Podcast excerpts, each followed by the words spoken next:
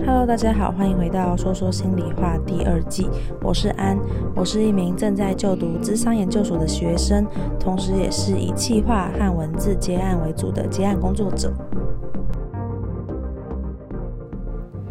Hello，我是安。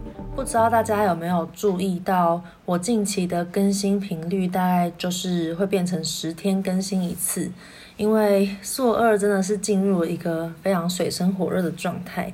那因为我现在有在实习啊，跟做论文的进度，然后当然 podcast 跟活动也都在进行中。像我下个月会办一场工作坊，然后接下来在寒假前，就是明年年初的时候，我也打算会再多做几场。不同主题的工作坊可以跟大家一起互动，所以计划还蛮多，也很多事情在进行中。然后 Podcast 的话，为了让大家有一些好的内容，我希望不要去追着那种要完稿的压力，所以我会想要好好的在我心有余力的时候去做一些好的内容，再把这些内容带给你们。我觉得这一路也都是一直在练习啦，包括上一集跟你们分享的完美主义的部分啊，就是之前会一直觉得说啊，就是一周更一次，好像才能维持在某一种呃节奏上啊等等的，好像晚一点更都不行。可是，在真的非常非常忙碌会有压力的状态下，呃，我又勉强自己一周更一次，那是不是有些东西还是会被我？嗯，牺牲或是舍去，那我是不希望舍去掉一些 podcast 的品质和内容，所以目前的频率呢，就会稍微改成十天左右更一次。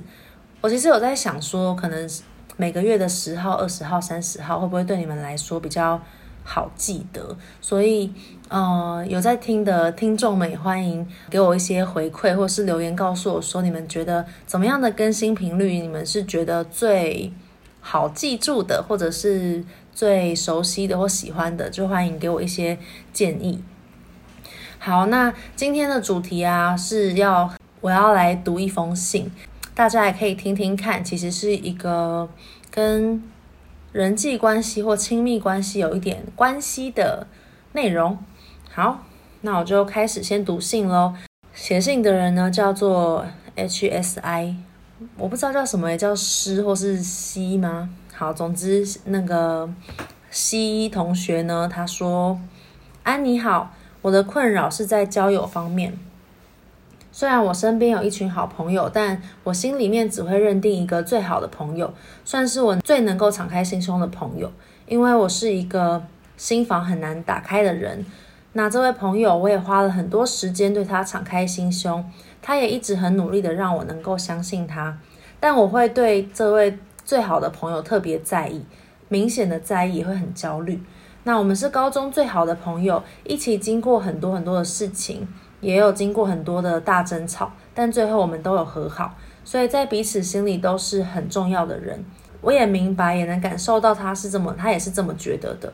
但大学之后，我们分隔两地，不同的学校，虽然距离不远，也还是很常约。假日都会一起读书吃饭，平日偶尔也会通话聊天，彼此还是很努力的经营这段关系。但我总是会很焦虑，会不会有一天我被取代？会不会以后他都把心事跟新朋友说？会不会他和大学同学长时间的相处就会和我渐行渐远？近期更是焦虑得很夸张，会乱想很多，然后我就没有办法看开他会有新朋友。虽然说有新的好朋友这种道理我都懂，可是心理上还是会感觉很纠结、害怕、不安和难过。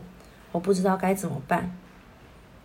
那他想要问我的是，为什么我会有这样的情绪跟想法？还有我该怎么去调试自己呢？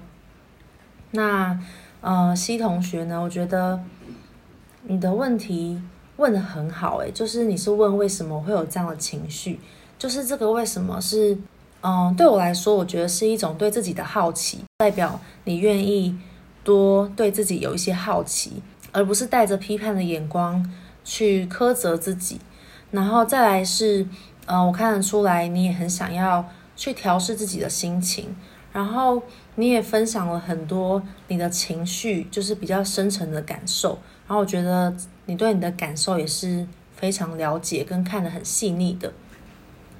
那我觉得，嗯、我觉得你的问题呢，就会让我想到，我觉得你是把这位最好的朋友当成你的依附对象。我想要先。跟大家解释一下什么是依附对象。基本上呢，呃，依附对象呢是我们从小的跟父母之间的关系中去培养出来的一个依附关系。然后，所以我们最原生的依附对象就是父母。那儿时的依附关系呢，会影响到我们日后的依附关系。那通常依附对象啊，都会是伴侣，或者是在你亲密关系中的另一半。因为它是一对一的关系，同时也是你们最深、最信任彼此的这样子很互、很双向的关系，所以通常会在两人关系中成为这个人会成为你的依附对象，但是也未必就一定会是另一半，有可能有时候是你非常重要的朋友。像我觉得，呃，来信的这位同学呢，你可能就是把你这位很看重的朋友。作为把他当做你的依附对象，这个为什么要知道这个依附对象这件事情？是因为小时候你的依附关系呢，就会影响到你日后怎么跟别人相处，还有你怎么去看待他人，还有他养成你的一些信念。举例来说，小时候你在你的父母身上，你感觉到是我是不重要的，爸妈不重视我，爸妈不爱我。他们会拒绝我，就是当小时候你感觉到这件事情，慢慢的形成你的世界观，渐渐的你长大之后，你就会在人际中，还有在亲密关系中去重复这件事情。那有时候你会觉得，哎，我好像对大部分的人都很正常啊，为什么唯独对少数几个人会这样？你就可以去想想这少数几个人。是不是就是你的依附对象？因为他通常都会在依附对象身上去展现这个最深的你的需求和渴望。假设你从小是没有获得爸妈足够的关心和爱，或者是从小小时候你在依附对象身上你学习到的是你觉得自己是不重要的，在你长大之后，这个信念就会一直伴随在你身上。回到 C 同学的案例来看呢，我觉得我感觉得到你真的很重视你的那位朋友，因为像你说的，可能对你来说，你是一个比较保护自己，不想要太容易去相信别人。那我觉得你提到的这个不容易相信别人，就很值得再去细细的探讨。比较容易有心防是为什么？是因为你想要保护自己吗？还是因为？你是不是害怕一旦相信别人了，就有可能会受伤？那这可能会关系到你怎么看待这个世界和看待他人。因为如果你觉得这个世界是危险的，可能会让人失望的、不可信任的，这个信念导致了你的这个行为。然后你也可以从这个行为去探索，是你有没有这样子的信念。那。行为跟想法，还有你的感受，它常常都是很联动的。所以，当你问到为什么会这样出现这样子的情绪的时候，我觉得可以探索的点有非常的多。你提到的这个害怕被取代的感觉，有没有在过去的某一段关系中发生过？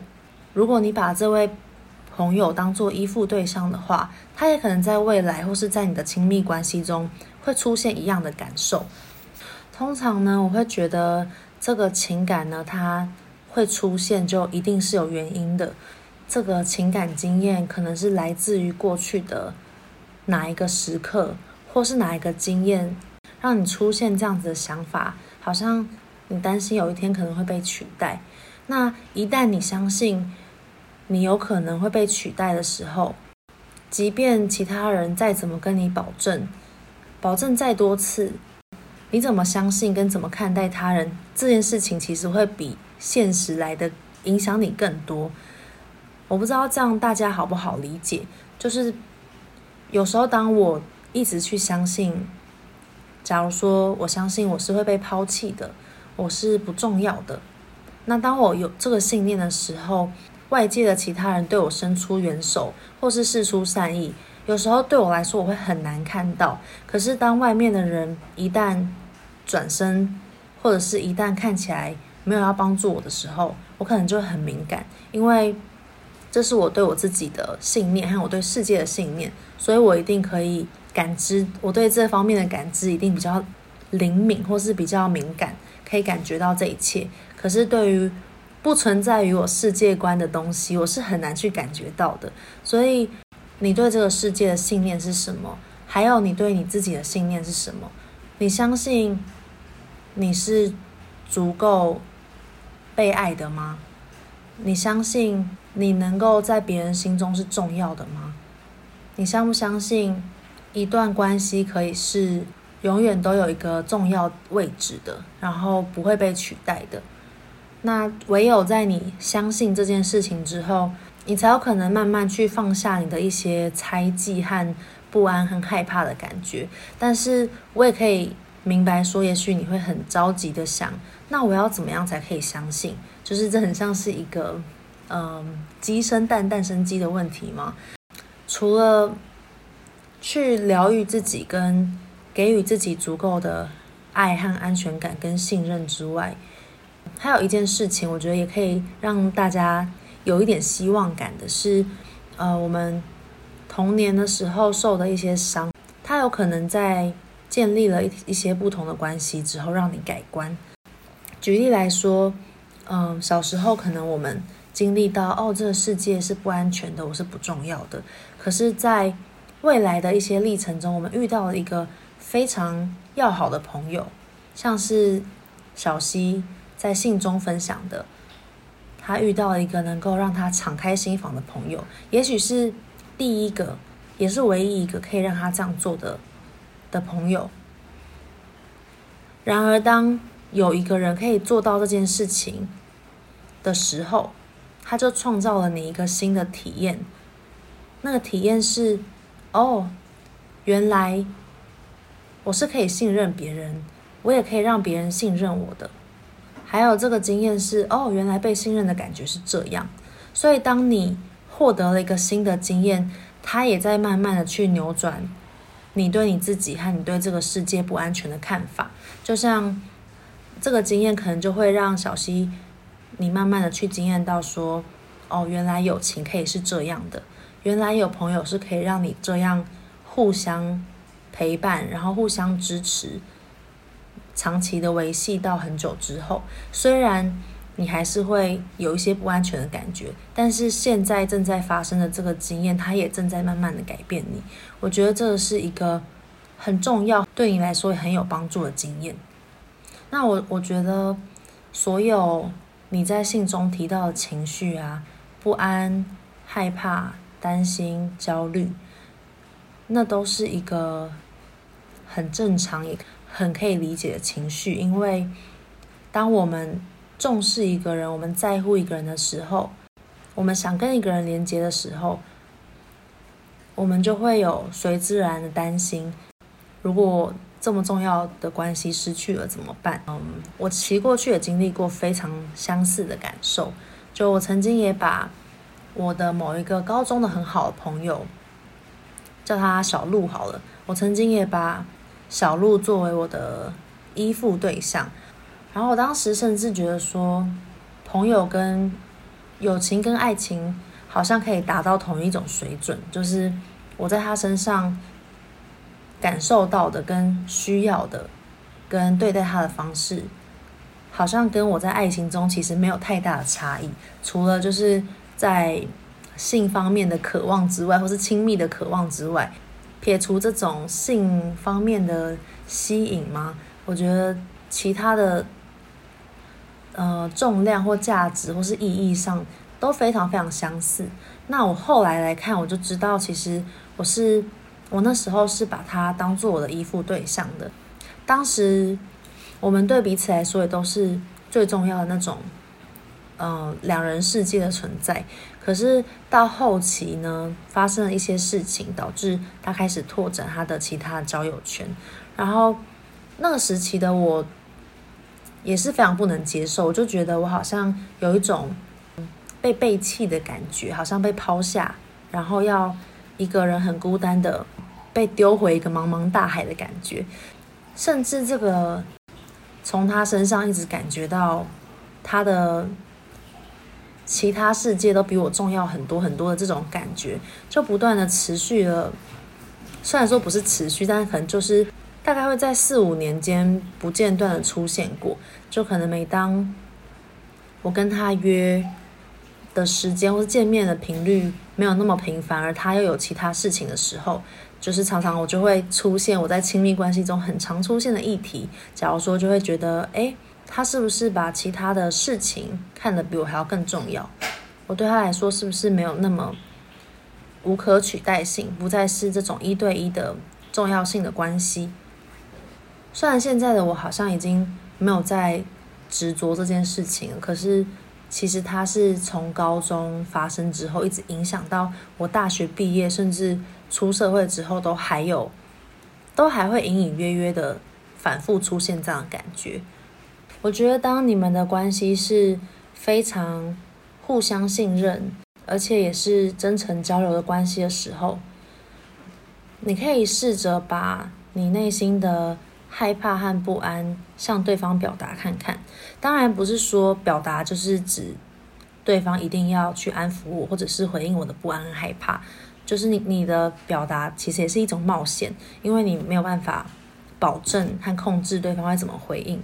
可是，这个尝试呢，其实是有机会让你跟对方更靠近的。就是当你去尝试的表达说：“嗯，我很重视你。”然后，从来没有一个朋友可以让让我像对你一样这样敞开心房，互相信任。也因为这么重视，所以我很担心，如果有一天这个关系不在了，该怎么办？如果有一天，我们不再那么要好了，该怎么办？我很害怕会失去这段关系，而这个害怕就是因为我非常非常重视你。当然，你可以用你自己的话说。然后我相信，当你这样表达的时候，你愿意在你信任的人面前展现你的脆弱和真实的害怕和你的渴望，我相信对方他也一定会用他的方式来回应你的。当然，我觉得这个对象就是这个行为跟这个对象就都是需要经过评估的，而不能很保证。但是通常双向的关系是能够透过这样子互相表达深层情感而变得更靠近的。那我自己过往的经验也是，就是当时可能也不一定有用这么成熟的方式表达，但是让对方知道我的不安跟我的在意，对方其实也。很有耐心的做了很多次的保证，然后过了这么多年，应该也有十年了吧？就过了这么多年，我们依然是彼此很重要的、很好的朋友。然后我也不会再去质疑说会不会有人去取代我的位置或什么的。我觉得我们不可能再回到像过去这种。两人世界的状态，因为我们后来都各自有交了男朋友，或者是我们过后来也都各自去走了自己的路。可是那份连结和重要性，或是关系，我觉得它是动态跟有所变化的。可是并不是说，并不是说没有两人世界的这这样子的关系，就是一个变得更不好的关系。我反而觉得它就是一个不断在转变。但同时又有一个稳定的恒长，那个恒长就是我相信我们的友情会持续到最后，我们会是一辈子的好朋友，而且那个重要性是，就算他交了新的好朋友，或是我交了新的好朋友，我们都会在彼此心中仍然是那个很独特的位置。然后我觉得没有谁会抢走谁的位置这件事情，我觉得位置不是，嗯。不是说，我觉得那个爱不是说我分给谁，然后我就会，嗯，好像我分给谁，然后就是我现在对于这种友情啊和这种关系的理解，不是说好像我把七十趴的爱给 A，我给 B 的就只剩下三十三十趴。我觉得不是这样，而是我可以给 A 七十趴，我也可以给 B 七十趴。就是我觉得那个付出不会因为谁多了，另外一个人就变少。然后那个那个关系和你的在意和重要性，它不是限量的。那但前提也是。你能不能这样子相信？还是你觉得爱就是会不断慢慢的，嗯，减少，或是它就是有限的？所以我觉得，如果当你用一种重要性啊和爱是无限的，还有每个人都是独特的这样子的视角去看的时候，也许会慢慢帮助你减少一点担心。那我觉得这一集的很棒的地方是。